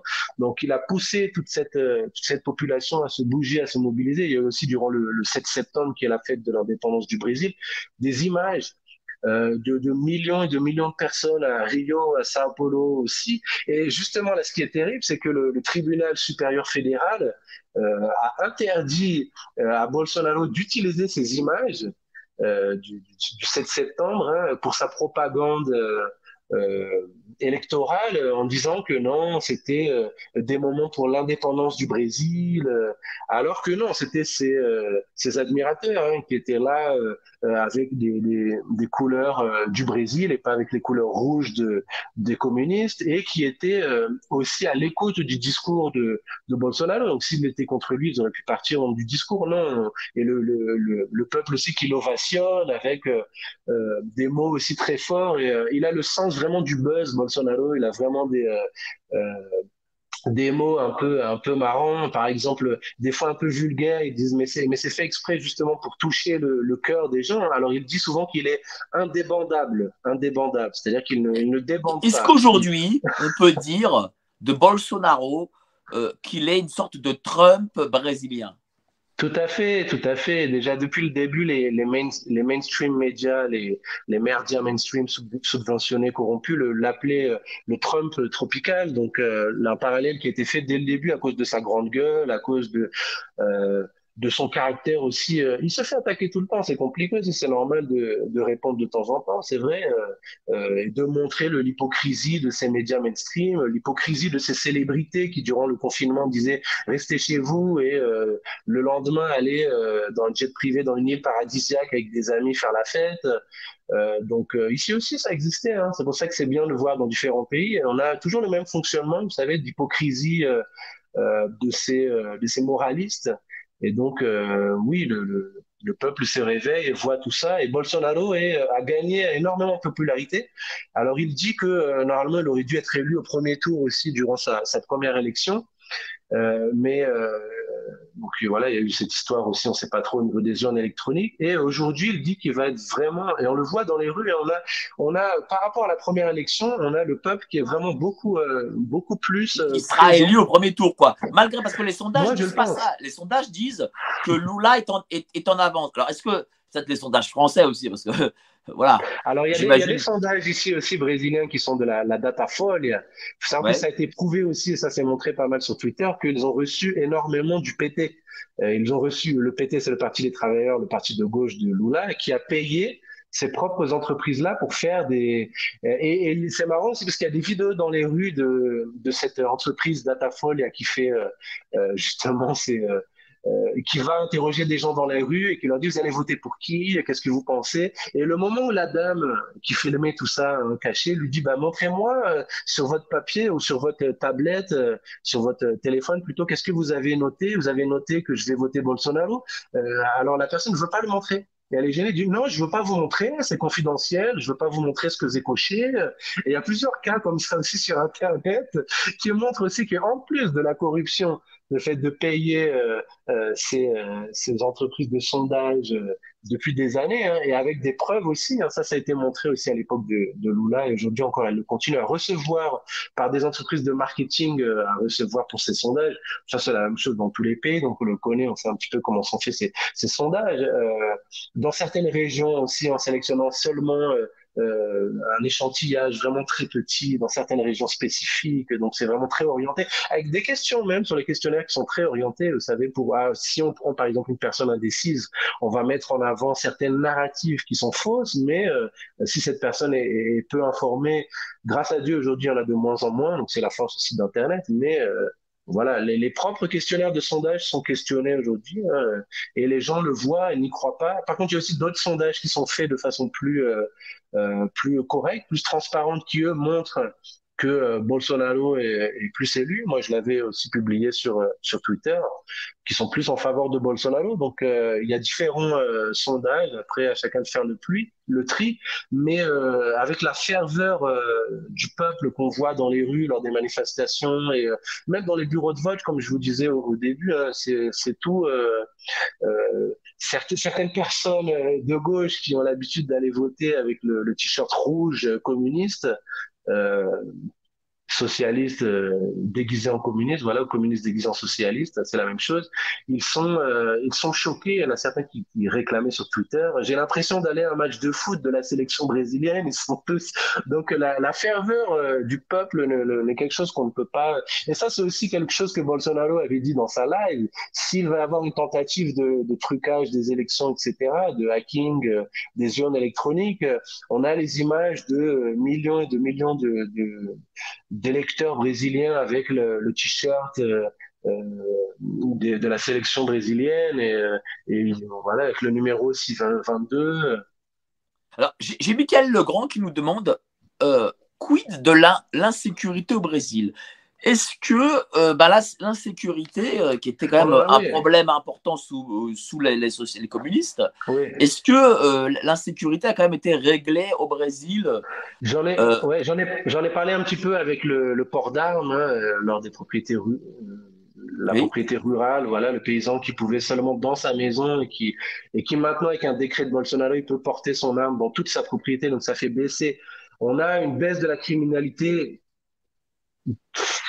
fois 5, fois 6 par rapport au gouvernement euh, Lula, Dilma. Et euh, par exemple, dans les, dans les, aussi au niveau du narcotrafic, on a des appréhensions de, de cocaïne. Par exemple, récemment, on a eu euh, une tonne, une tonne et demie, une tonne et demie qui a été saisie de, de cocaïne euh, dans un dans un camion. Donc, on a des appréhensions encore aussi du du crime organisé. Euh, des, des, partenariats aussi euh, avec d'autres pays pour combattre fortement. Hein. Donc euh, Bolsonaro, il est pour la, la, la, la répression très forte. Hein. Et ah, hier aussi, ce qui est marrant, c'est qu'on a un, prisonnier du, du PCC. Donc PCC, c'est un des plus gros, des plus grosses mafias ici au, au Brésil. donc qui, qui fait dans le narcotrafic, qui fait dans la dans un peu tout ce qui est sale, si vous voulez, voilà blanchiment d'argent, etc. Et euh, donc euh, celui qui est enfermé, euh, celui qui est enfermé, qui est le chef, la tête en fait de, de ce PCC, il a donné son appui à, à Lula. Donc il y a une vidéo de lui qui circule en disant que qu'avec Lula c'était mieux, avec Lula il y avait plus de dialogue. Donc ça, ça a viralisé un peu, c'est devenu, ça a fait le buzz sur Internet. je crois que c'était hier ou avant-hier. Voilà la tête du, du PCC qui est un des, euh, une des mafias les plus puissantes ici au Brésil, qui donne son appui à, à Lula. Donc euh, voilà. On comprend pourquoi. mais, alors du coup, quand est-ce qu'on aura les résultats euh, euh de, de, de, ce premier tour? À vous, vous serez en train de, de dormir, hein, mais mais ce sera, ça, ça va sortir. Moi, j'ai pas, moi, j'ai pas l'heure exacte. Moi, je vous invite à aller regarder sur Google euh, euh ce, ce point-là. Voilà, Google doit être plus euh, pointu que moi. C'est bien aussi la, la technologie. Euh, moi, je suis français, donc je, ma femme est brésilienne, mais euh, on a son fils qui est allé voter, elle n'est pas allée, aller voter, elle va devoir payer certaines amendes parce qu'on avait d'autres trucs à faire. On a un buffet traiteur, donc il y a pas mal de, de trucs à. Bah, justement, tiens, euh, c'est intéressant parce que là, on a parlé des présidentielles, mais parmi le public qui nous regarde, il y a beaucoup de gens euh, qui réfléchissent peut-être euh, à quitter la France, à s'expatrier. Et toi, donc, ce qui est bien, c'est que voilà, tu es français, tu as quitté la France pour aller au, au Brésil, même si tu as fait d'autres pays avant. Et comment ça s'est passé? Voilà. Euh, est-ce que ça a été compliqué euh, euh, de s'installer au Brésil? Est-ce que tu allais avec beaucoup d'argent au Brésil? Voilà, comment ça s'est passé? Ouais, je l'avais expliqué la dernière fois. C'est toujours très compliqué. Hein. Nous avons souvent la tendance à la sous-évaluer. Et c'est vrai que la vie nous donne toujours des claques. Hein. même si on planifie, etc. Euh, puis certaines choses aussi dans la vie viennent du hasard. Des fois, quand je rencontre certaines personnes, je leur dis peut-être que si j'avais commencé la, la boxe thaïlandaise quand j'étais enfant plutôt que le jiu-jitsu brésilien, j'habiterais en Thaïlande, peut-être. Donc c'est vrai que la vie et le destin sont ou pas, peut-être. Après, euh, chacun définit. Des fois, il y a le hasard des choses. Euh, euh, donc beaucoup de choses vont, vont influencer. Chacun doit le voir au niveau personnel. C'est vrai que c'est de faire attention à ce que vous voyez sur Internet, du marketing à certains endroits, à d'autres. Il faut surtout que ça, que vous sentiez bien, que vous sentez bien où vous habitez, que vous aimez euh, euh, le, les gens au jour le jour, euh, que vous aimez la langue dont ils parlent. Après, au niveau économique, moi, c'est sûr que le, le Brésil est un pays émergent, donc il est destiné à à croître euh, et il s'industrialise énormément alors que vous savez que l'Europe se désindustrialise, euh, qu'elle a des problèmes d'énergie alors qu'ici au Brésil on a euh, le Brésil est une puissance et va être encore plus une puissance énergétique dans le futur. On a une zone au nord du Brésil justement quand je vous parlais de, de problèmes de durant le Covid de réapprovisionnement des, chaînes d'approvisionnement mondial, le Brésil a saisi aussi cette opportunité pour être le pays vert, le pays du futur. Euh, aussi pour arrêter avec toutes ces, euh, ces, critiques, ces caricatures ridicules, comme quoi le Brésil ne protège pas son, son pays, alors qu'il protège plus de 80% de son territoire, euh, alors que l'Allemagne est en train de brûler du charbon et nous fait la morale. Mais bref. Euh, donc, au niveau du nord du Brésil, il y a des zones qui ont un vent vraiment très faible et toujours dans la même direction. Et le Brésil veut être une, une, une destination de, de l'éolien et du solaire aussi dans le futur et des investissements qui vont être faits. Euh, on a une grosse usine ici qui s'appelle Itaipu qui vont permettre de créer euh, l'équivalent de 50 Itaipu en termes d'énergie. Donc le Brésil va être euh, grâce à cette zone qui a peu de vent et qui a du vent simplement dans la non qui a beaucoup de vent mais du vent simplement dans une direction. Donc c'est un des meilleurs coins au monde pour l'éolien et euh, au niveau du solaire aussi, bah, on est dans un pays tropical avec du, certains endroits aussi au nord du Brésil qui ont 360 jours euh, par an de, de, soleil. Donc, euh, et ça, c'est des investissements vraiment très énormes qui sont en train d'être faits pour que le Brésil soit la, la référence mondiale. Il y a aussi, je, crois, je crois aussi, il y a l'huile, l'huile pour les voitures. Tout à fait, oui. Il y a énormément d'innovations qui sont qui sont faites aussi. Et le, le Brésil aussi en termes d'huile de soja, il a été, euh, euh c'est un des, des, des principaux exportateurs dans le dans le monde. Donc euh, euh, voilà, voilà. Qu'est-ce qu'on Ça, ça, ça veut dire qu'en fait, le Brésil, parce qu'en France, on parle de futures coupures d'électricité, en Suisse aussi, par exemple. C'est-à-dire que le Brésil ne va pas connaître ça cet hiver. Quoi. Pas, du tout, non, non. Et, euh, au contraire, en termes de, en termes de, sécurité euh, énergétique, le, Brésil est, euh, euh, a, du, surplus. Comme je le disais, l'Argentine la, qui avait des problèmes de gaz, le Brésil s'est offert pour lui donner. Donc, non, non, le, Brésil est une des, des dix plus grosses économies du monde, destinée à croître. On a des investissements étrangers pour les dix prochaines années qui vont permettre au Brésil de croître extraordinairement. Donc, le, le ministre de l'économie, Paulo Guedes, euh, Paulo Guedes, il explique euh, très bien ça dans ses podcasts. Il explique que euh, le Brésil, il a une taille d'un continent et que le Brésil, comme certains autre pays aussi très grand, il ne, il ne suit pas, il ne suit pas le rythme de l'économie mondiale parce que durant les 30 dernières années, euh, alors que euh, beaucoup de pays euh, se mondialisaient, beaucoup de pays s'industrialisaient comme la Chine se développaient de façon extraordinaire, le, le, Brésil était fermé. Le Brésil était a connu de 30 ans de gouvernement de gauche fermé, protectionniste, et aujourd'hui le Brésil est en train de s'ouvrir et aujourd'hui, le, le, Brésil est destiné à une croissance vraiment extraordinaire parce que... Euh, à peu près combien de croissance? On a plus de croissance que le, la Chine cette année, autour de 3%. C'est-à-dire 7-8%, à peu près. Quoi. il y avait 2,8 au mois de septembre. Aujourd'hui, on est autour de, de 3%, mais ça va être revu à la hausse. Alors, euh, même le, les organismes FMI, etc., le Fonds monétaire international, euh, durant le, le, Covid, disaient non, vous allez tomber de 10. Le Brésil est tombé moins que, euh, que l'Angleterre, est tombé moins que la France, euh, et il est reparti beaucoup plus vite. Donc, il a fait, euh, à chaque fois que le ministre de l'économie parlait d'un redécollage en V, il était critiqué, il était caricaturé. Alors, aujourd'hui, on lui donne raison. Le FMI même a salué les, le, le, Brésil hein, pour sortir de l'inflation et euh, face à sa réponse durant le Covid aussi, sa réponse économique.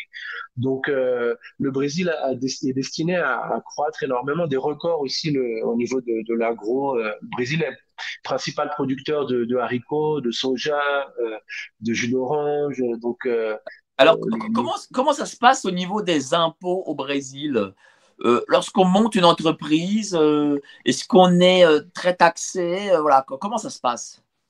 Non, et ça, a été réduit aussi énormément par, par Bolsonaro, donc ça c'est très, très important. Et ça a été aussi décomplexifié. Donc avant c'était très complexe. comme je l'ai dit, pour créer une entreprise aujourd'hui, ça, ça met seulement 24 heures. Et on a tout digital. Le Brésil est, est un des pays qui a été salué aussi qui est plus digital aujourd'hui. Depuis la pandémie, le Brésil est devenu plus digital que les États-Unis. Souvent, on pense que c'est un pays du tiers-monde, le Brésil, pas du tout, non. Euh, bien sûr, il y a des améliorations encore à faire, mais qui ont été faites dans le social par Bolsonaro concernant les, favelas, euh, qui doivent être des, des, habitations plus dignes. Mais ça a été fait sous Bolsonaro. Lula n'avait rien fait, il n'a pas créé l'accès à l'égout. C'est vraiment un décret qui a été fait par, par Bolsonaro. Et donc, Alors, euh, euh quelles sont les professions euh, que, cherchent les Brésiliens enfin, euh, au, niveau de, au niveau de l'immigration. Voilà. Euh, par exemple, est-ce que les, Brésiliens ont besoin d'ingénieurs? Est-ce qu'ils ont besoin de, professions particulières peut-être? Par exemple, nous, on fait des événements pour un, pour un hôpital, un grand hôpital ici, qui est tenu par des Libanais. Et j'ai appris récemment que la communauté libanaise ici au Brésil est plus grande. Il y a plus de Libanais ici au Brésil qu'au Liban. D'accord. c'est quelque chose que je savais pas, mais c'est euh, le Brésil un pays immense et euh, très peuplé, donc il y a plus de Libanais au Brésil qu'au Liban. Donc euh, c'est un pays qui a toujours accueilli les, immigrants depuis des années, beaucoup d'immigrants aussi asiatiques. Euh, D'ailleurs, il y a, un quartier euh, chinois ici qui est, qui est immense, euh, Liberdade, qui s'appelle avec euh, des avec des sculptures. donc tout un quartier chinois, c'est vraiment au centre ici de, de Sao Paulo. Et euh, il y a plus de Français à Rio que, qu'à Sao Paulo. Hein, mais, ah, donc il y a une belle communauté française à Rio? Oui, à Rio, il y a pas mal de, y a pas mal de Français expatriés, oui. oui, oui. On sait à peu près combien ou pas? Non, après, il faut regarder. Moi, je ne connais pas de tête, mais si vous regardez sur Google, peut-être euh, nos auditeurs peuvent, euh, téléspectateurs peuvent, peuvent regarder. Moi, je n'ai pas ces chiffres, euh, beaucoup de détails que, que je zappe. Je suis pas bon sur les chiffres, mais si vous regardez les détails, vous allez, vous allez voir ça. quelles sont les villes que tu conseillerais De plus en plus, quoi. quelles sont les villes que tu conseillerais pour un Français qui souhaiterait s'installer au Brésil? C'est marrant parce que euh, moi j'ai fait des vidéos aussi dernièrement et euh, euh, essayez peut-être aussi de, de, de, tenter quelque chose de différent. Euh, justement d'aller dans des coins euh, un peu moins euh, peuplés. il y avait un commentaire la dernière fois d'une personne qui était dans une région qui avait investi, qui avait un petit capital et qui avait acheté un terrain, différents terrains en fait dans des coins pas trop connus. Et puis finalement euh, ben, c'est mieux parce que c'était moins cher ces terrains-là. Et puis c'était, il y a énormément, énormément de, de coins qui sont, euh, qui sont, qui sont merveilleux. Vous savez, euh, souvent les Européens rêvent de, de nature tropicale, euh, de chutes d'eau, de cascades, de plages. Alors ici, il y en a énormément. C'est souvent on dit que le, le Brésil est un continent. Hein. Le Brésil est un pays immense. Donc euh, plutôt que de, de, faire comme tout le monde, essayer de simplement dans le dans la région de, de Sao Paulo, il y a énormément de plages, des kilomètres et des kilomètres de plages, euh, certaines qui sont encore désertes. Donc euh, après, si, si on veut, ça c'est pour quelqu'un qui, qui, qui veut sortir de des chemins habituels. Maintenant, par exemple, vous avez l'agro-business qui explose au Brésil pour tous les agronomes euh, qui voudraient surfer sur cet angle-là euh, de, euh, de, de, de, logistique aussi immobilière qui est en train de se développer euh, face au record de production de soja, etc. Il y a, ce sont par exemple deux secteurs intéressants que l'on pourrait euh, marquer autant en termes d'investissement qu'en termes de, de travail. Hein. Donc des agronomes qui voudraient aider ou qui voudraient créer leur propre business au Brésil. Ça, c'est quelque chose de d'intéressant, mais il y a plein de, de choses. Moi, j'aime bien ce qui sort un peu du euh, des fois aussi tenter le, le, hasard aussi, tenter des zones qui ne sont qui sont vraiment pas différentes. Si on recommande ce que tout le monde fait aussi, c'est euh, mais voilà, ces deux secteurs, oui, sur l'investissement immobilier, euh, par exemple de logistique, euh, l'agronomie. pour surfer sur le, la croissance du, du agro-business au Brésil, par exemple, mais il y a d'autres choses aussi qu'on pourrait développer. Hein. Toi, par exemple. Souvent, les gens pensent à des hôtels. Oui, vas-y.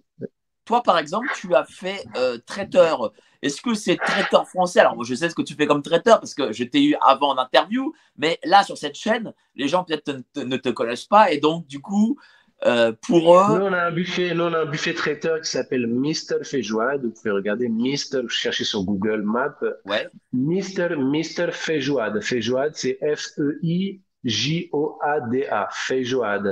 On l'a créé en 2012. Moi, euh, j'avais ma femme qui travaillait pour un, un autre buffet et euh, elle a toujours voulu être entrepreneur, créer sa propre société. Donc moi, qui à l'époque aussi était euh, entrepreneur, mais n'avait pas de, de, projet en tête, eh ben on a on a fait ça depuis 2012. Donc on a commencé de rien. On avait dit moi je suis venu ici parce que j'ai j'ai aimé le Brésil depuis tout jeune, mais je suis venu avec euh, très peu d'argent et euh, donc on a commencé de rien. Hein. Et puis par la suite, on a été euh, beaucoup plus connus. On fait des événements pour la sélection brésilienne de volley, pour des actrices, acteurs connus. on fait des événements aussi. c'est avec toute l'équipe. Donc on amène le matériel complet donc tous les tous les couverts, tous les plats, les, les tables pour euh, pour mettre notre buffet. Voilà, si vous voulez rechercher un petit peu, vous, verrez de quoi il s'agit. Les les serveurs, les barmen, les cuisiniers. Donc euh, notre équipe qui euh, qui va réaliser l'événement sur place, que ce soit pour des entreprises ou que ce soit pour des particuliers. Donc, donc voilà, c'est un buffet traiteur qui fait des événements dans le dans le lieu du client, que ce soit dans les coins à la campagne un peu plus retirés pour des les fêtes d'entreprise aussi qui vont reprendre. Donc, euh, donc, donc, voilà, on fait avec beaucoup d'amour, beaucoup d'attention. Vous pouvez regarder les photos. Et, ça marche bien. Et en plus, ça marche bien. Quoi. Il y a beaucoup de clients. Euh, mais du coup, on, fait avec amour aussi. Je pense que c'est ça qui fait la, la différence aussi. Et, mais est-ce que, hein. euh, est-ce que pour un Français qui euh, ne veut pas forcément être, être chef d'entreprise, est-ce que si euh, s'il désire être salarié, est-ce que c'est aussi un bon plan le Brésil? Bien sûr, bien sûr. Après, tout dépend dans quel secteur. Dans le secteur de, la big tech, oui, bien sûr, les, salaires sont, un peu plus. Euh, euh mais aujourd'hui, comme euh, le mieux, ce serait quand même de recevoir en, dollars et tout en habitant au Brésil. Donc avec le remote pour des personnes qui programment, qui font du code, voilà, d'être dans une île paradisiaque avec un bon Wi-Fi, tout en travaillant et recevant en dollars. Donc voilà, même si le même si le, le Real brésilien euh, face au dollar est une des monnaies qui euh, qui tient bien aussi durant ces années avec euh, avec Bolsonaro, le dollar a augmenté quand même énormément ces, derniers temps. Mais pour quelqu'un qui qui bosse dans ce secteur-là en remote, c'est vrai que c'est très intéressant. C'est un pays que je, je recommande face au cadre de vie vraiment très agréable. Euh, donc après il y a énormément de choses à faire. Moi, à l'époque où j'avais fait un accord d'échange ici pour mon, mon master pour mon master, au départ, j'avais fait, euh, j'avais fait STAPS, j'avais fait dans le dans le sport, et puis ensuite j'ai fait euh, un master d'école de commerce.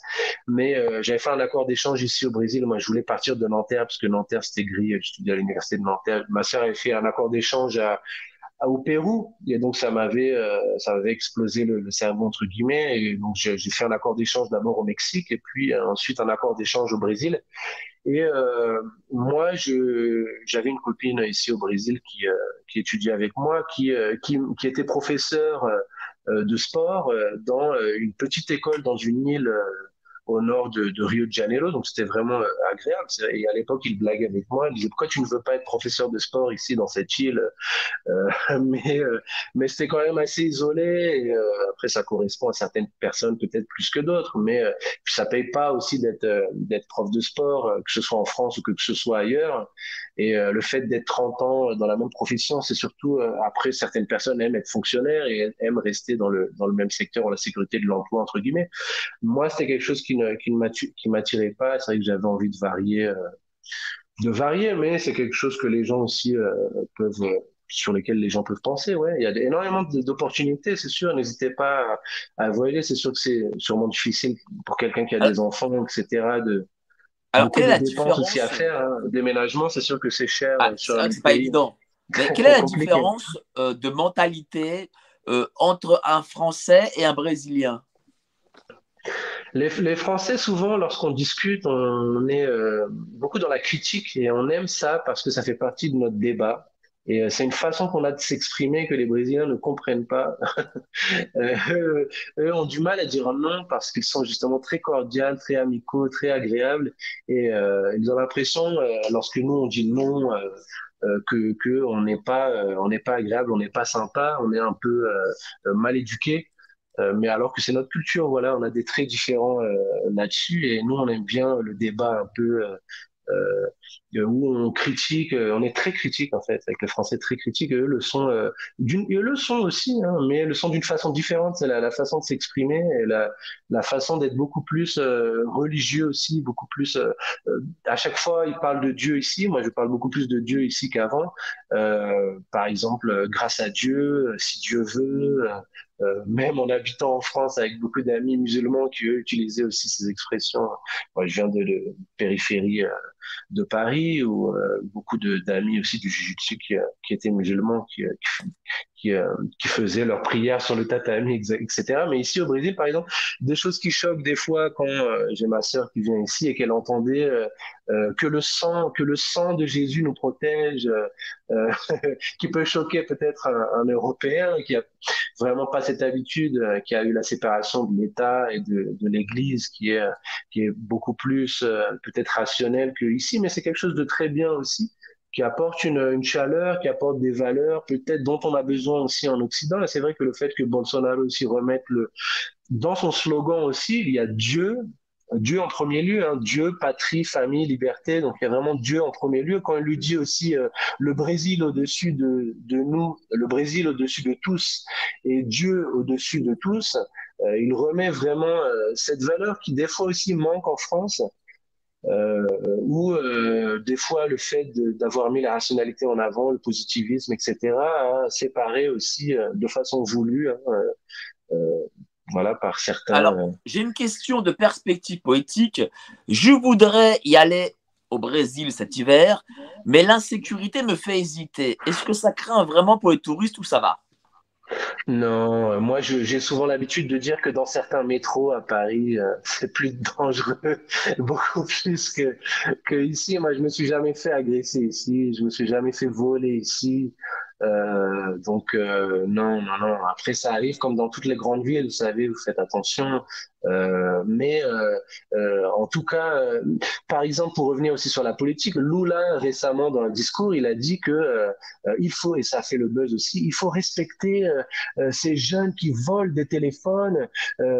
moi, j'en ai marre de voir des jeunes poursuivis par la police alors qu'ils ont juste volé un téléphone pour acheter un sandwich.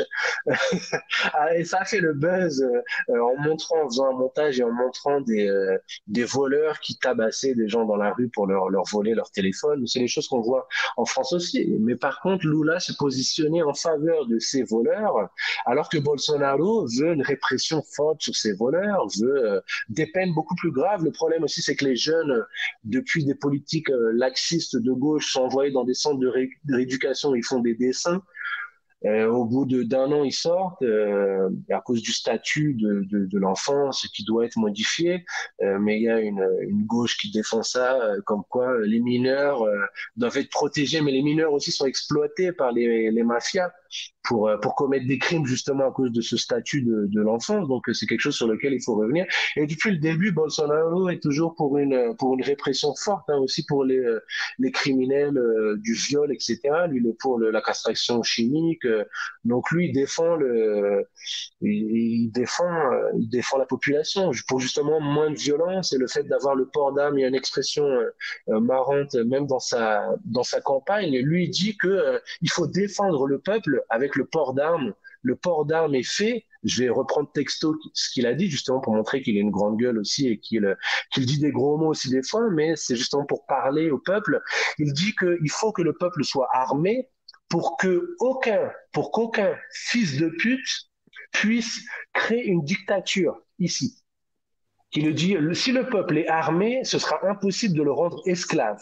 Et donc, c'est marrant cette expression fils de pute qui dit qu'aucun fils de pute puisse créer une dictature euh, au Brésil. Donc, euh, Bolsonaro, justement, est pour la liberté et ne veut qu'aucun euh, fio da puta puisse créer une dictature euh, ici au Brésil. Euh, et le fait d'être armé aussi a fait diminuer, par exemple, il y a une ville à Santa Catarina où il y a le plus de clubs de tir, la criminalité est tombée drastiquement, donc à Santa Catarina, vous pouvez le, rechercher, euh, depuis qu'il y a le port d'armes qui est favorisé, forcément vous avez tous les gauchistes qui se disent oui, euh, euh, oh, plus d'armes, plus d'armes, plus d'armes, moins d'amour, nous voulons plus d'amour et moins d'armes, alors que Bien sûr, tout ça est encadré. Hein. Il faut une licence, euh, il faut des examens médicaux euh, pour pouvoir porter une arme. C'est pas comme aux États-Unis. Vous allez, euh, où c'est ici, c'est plus compliqué quand même qu'aux États-Unis d'obtenir des armes hein, avec des cours à faire. mais les, les criminels, les mafieux, eux, ce que la gauche souvent oublie, c'est qu'ils obtiennent leurs armes sur le marché noir. Donc eux, ils s'en foutent d'avoir une licence, d'avoir. Euh, donc le fait d'interdire aux citoyens euh, de porter une arme n'interdit pas aux mafieux eux d'obtenir des armes. Donc euh, la gauche est ridicule sur ce point de faire la promotion euh, de moins d'armes, de, de, de, vouloir décrire pour que le fait d'avoir eu, de porter une arme pour les citoyens communs soit euh, soit interdit, alors que euh, c'est pas ça qui va empêcher les criminels d'avoir euh, d'avoir moins d'armes. Au contraire, il faut être dans la répression. Et lorsque quelqu'un veut te voler ton cellulaire, ton téléphone portable, mais euh, il y a une loi avant qui fait qu'il y a beaucoup plus de gens qui portent des armes, ils vont penser à deux fois. Et on a beaucoup de cas aussi de vidéos qui font le buzz sur Internet où quelqu'un va dans une boutique euh, avec un, pistolet euh, pour menacer la personne, et puis il y a un policier qui est en civil qui va euh, lui, lui, lui tirer dessus. Euh, tout de suite, tout de suite, voilà, c'est euh, tout de suite ça s'arrête et la criminalité aussi. Les autres, les autres voleurs ici pensent à deux fois, pensent à deux trois fois avant de vouloir attaquer une nouvelle boutique. Donc euh, la criminalité a vraiment baissé alors qu'elle augmente euh, avec Lula. Elle avait vraiment augmenté. Et vous avez vu même le chef de la mafia du PCC que j'expliquais qui donne son appui à Lula, des records de, de drogue qui sont qui sont appréhendés avec la, la police fédérale sous Bolsonaro, alors qu'avant ça a Alors, euh, comment, comment sont perçus les Français? Est-ce que les Brésiliens aiment bien les Français, tiens, pour le coup. Oui, les Brésiliens aiment bien les Français. Il y a vraiment une, une histoire euh, d'admiration et de d'amour des, des Brésiliens pour le pour les Français. Euh, moi, quand j'ai commencé à voyager depuis depuis très jeune, à 18 ans, suis déjà allé au, au Mexique. J'ai j'étais surpris. Souvent, quand nous on habite en France, on est souvent, euh, surtout quand on est dans la périphérie de, de Paris, on a l'habitude de, de, de critiquer la France. Et j'ai vraiment appris euh, euh qu'on a aussi des points positifs et qu'on est aimé dans le dans le monde. Peut-être dans d'autres régions, on est moins aimé, mais ici, en tout cas, les, les Français sont sont aimés moins maintenant depuis Macron, hein, parce que les gens ont accès sur Internet et ils disent que Macron, euh, euh que Macron est, est, est, corrompu. Donc euh, les Brésiliens aussi avec Internet sont au courant aussi de ce qui se passe dans d'autres pays, c'est très intéressant. Mais au niveau culturel, oui, euh, euh, ils aiment aussi la langue, ils aiment euh, donc oui, le, le, français. Moi, quand, quand j'avais 18 ans que je suis allé au Mexique, c'est vrai que moi qui avais l'habitude, euh, en habitant dans la, dans la périphérie peut-être, et, et, que les jeunes de périphérie de, de Paris peut-être sont un peu euh, méprisés, euh, ou alors peut-être c'est dans notre tête aussi. C'est vrai qu'en étant à l'étranger, dans d'autres pays, où, euh, où les gens ont un regard positif sur nous. Je pense que c'est intéressant pour des jeunes aussi d'aller dans d'autres pays pour avoir une autre vision aussi et puis pour permettre de, de changer un peu de point de vue et de se dire que non, finalement, c'est simplement une question de point de vue. c'est à moi de m'aimer moi-même en premier lieu et puis, et puis de, de voir que d'autres pays aussi ont différentes visions. Donc moi, j'encourage toujours à, à voyager. Hein.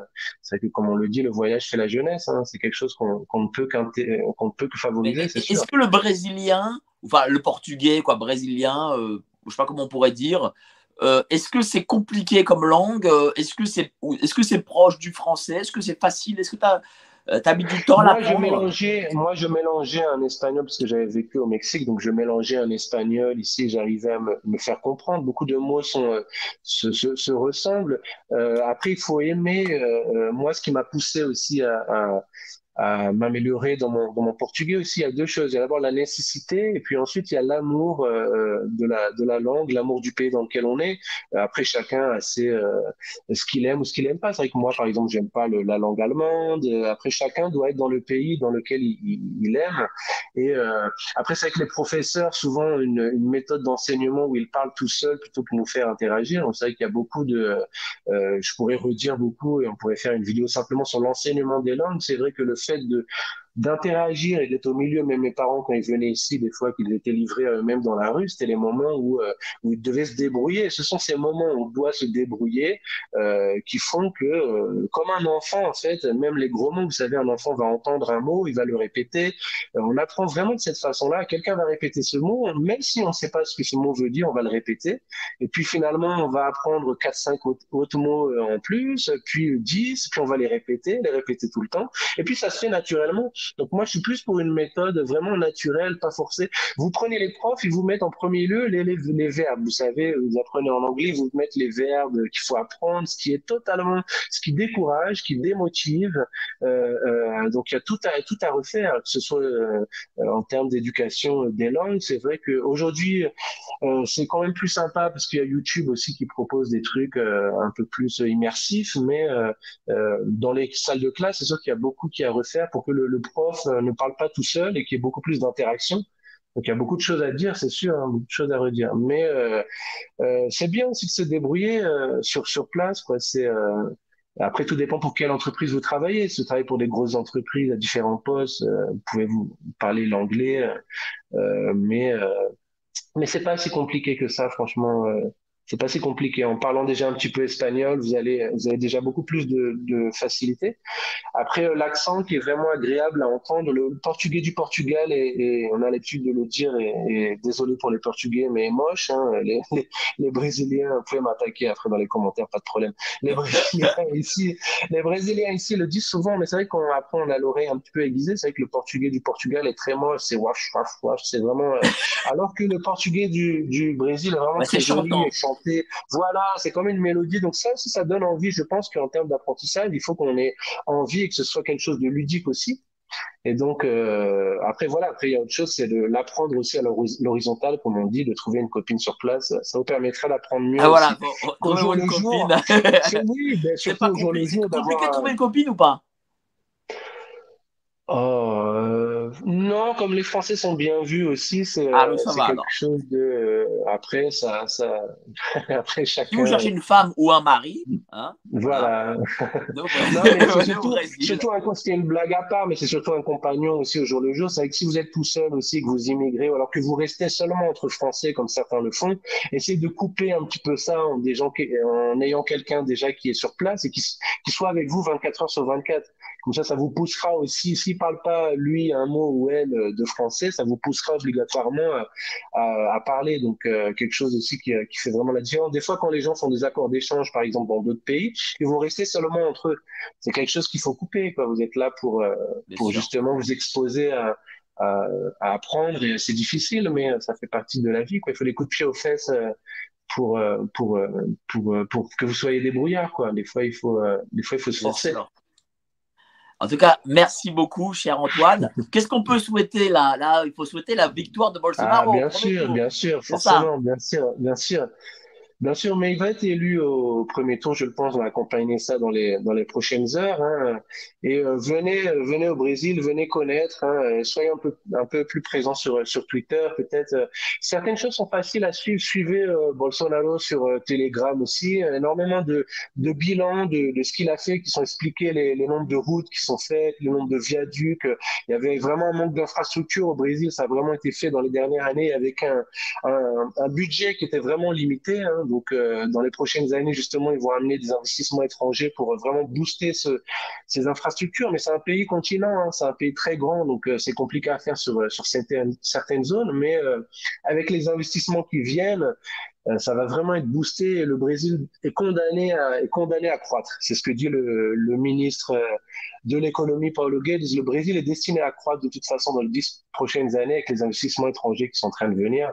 Donc, euh, même si l'économie est en récession euh, en Europe, etc., le Brésil euh, n'est pas rentré dans cette mondialisation. Il était, euh, il était absent, il était, il dormait. Aujourd'hui, au moment où, as, où il y a toute cette récession dans d'autres pays, le, le, Brésil est justement en train de profiter de, de cette euh, chaîne d'approvisionnement mondial qui se réorganise et donc euh, euh, ils sont bien positionnés avec les investissements étrangers et, et obligés de croître, comme le dit justement le ministre de l'économie, avec ces investissements très forts.